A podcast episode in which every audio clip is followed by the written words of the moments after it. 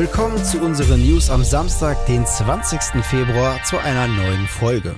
Und das sind die News der letzten Tage. Valves Dota 2 bekommt eine Netflix-Serie spendiert. Unter dem Namen Dota Dragon's Blood hat die Serie am 25. März Weltpremiere. In acht Episoden wird die Geschichte von Davian, einem berühmten Drachenritter, erzählt, der sich der Aufgabe verschrieben hat, die Welt von Abschaum zu befreien. Für die Serie ist das südkoreanische Studio Mir zuständig, das zuvor an Die Legende von Korra und Netflix Voltron gearbeitet hat. Eine längere Zeit haben wir ja jetzt nichts mehr vom Streit zwischen Epic Games und Apple gehört. Jetzt geht das allerdings in die nächste Runde. Nach eigenen Angaben des Entwicklers reichte Epic Games in Brüssel bei der EU-Kommission eine Kartellbeschwerde wegen Wettbewerbsverstößen gegen Apple ein. Epic wirft dem iPhone-Hersteller vor, seine Kontrolle über den App Store wettbewerbswidrig auszunutzen und Entwicklern zu schaden. Die Beschwerde bei der EU gegen Apple ergänzt somit nach Angaben des Unternehmens auch jene in den USA, Großbritannien und Australien. Wie es jedoch ausschaut, hat Apple wohl großen Bammel, da Apple aktuell versucht, auch Valve in den großen Rechtsstreit mit reinzuziehen. Apple will vor Gericht zeigen, dass es umfassenden Wettbewerb für den Vertrieb von Apps gibt und hat deshalb bei Valve deren Steam-Zahlen angefragt. Diese sollen beweisen, dass die Jahresumsätze, die mit Apps und In-App-Inhalten erwirtschaftet werden, für den Markt üblich sind. Eine ähnliche Anfrage hatte Apple zuvor schon an Samsung gerichtet. Valve wies die Anfrage von Apple zurück mit der Begründung, es sei zu arbeitsaufwendig.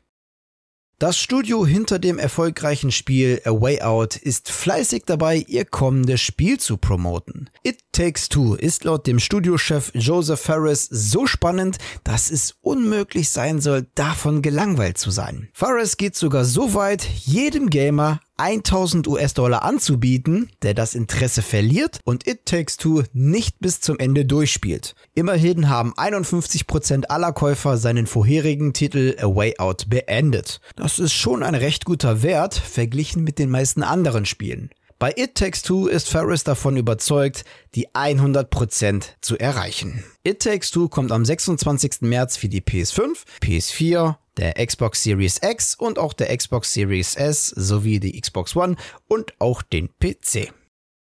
Freuen dürfen sich Nintendo-Fans auf die kommenden Wochen und Monate. In über 50 Minuten präsentierte Nintendo während ihrer großen Direct das Line-up für alle Fans der Hybrid-Konsole. Teil der Direct war auch Super Smash Bros. Ultimate, denn es wurde ein Crossover mit Xenoblade Chronicles 2 bestätigt. So könnt ihr schon bald die Charaktere Pyra und Myrta im Brawler spielen. Auch wird es auf der Switch sehr sportlich. Mario und seine Freunde packen ihre Schläge aus und freuen sich auf dem perfekten Grün ihre Bälle zu schlagen. Mario Golf Super Rush verspricht ab dem 25. Juni mit einem kompetitiven Speedgolf-Modus für bis zu vier Spieler einiges an Spaß. Aber bevor Mario seine Bälle schlägt, verschlägt es ihn auf die Insel von Animal Crossing. Am 25. Februar steht nämlich das Mario Crossover Update zur Verfügung. Die größte Überraschung war hingegen wohl der kompetitive Tintenshooter Splatoon 3. Dieser soll 2022 erscheinen. Weit davor allerdings erhalten Zelda-Fans einen richtigen Schmankerl und zwar am 16. Juli. Da gibt's nämlich einen HD-Port von Zelda Skyward Sword für die Switch. Alle weiteren Spiele, die angekündigt wurden, könnt ihr unserer Videobeschreibung entnehmen. Im Februar vor einem Jahr musste der Veranstalter der Game Developers Conference das Event wegen Corona in den Sommer verschieben, wo es vollständig digital abgehalten wurde. Wie der Veranstalter Informa nun bekannt gab, wird die diesjährige Ausgabe vom 19. bis 23. Juli ebenfalls ein reines Online-Event werden. Das bedeutet hingegen, dass es ein hybrides Modell dieses Jahr nicht geben wird. Wie es jedoch in der Mitteilung zusätzlich heißt, setzt man in diesem Jahr neben dem Online-Event im Juli auch noch auf mehrere Veranstaltungen, die in den kommenden Monaten stattfinden sollen. Ja, und das waren sie, die News der vergangenen Tage.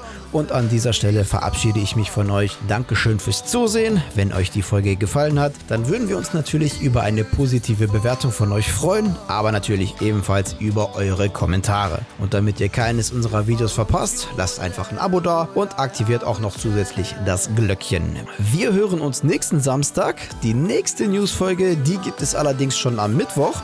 Bis dahin bleibt gesund und guten Loot euch. Ciao. joy.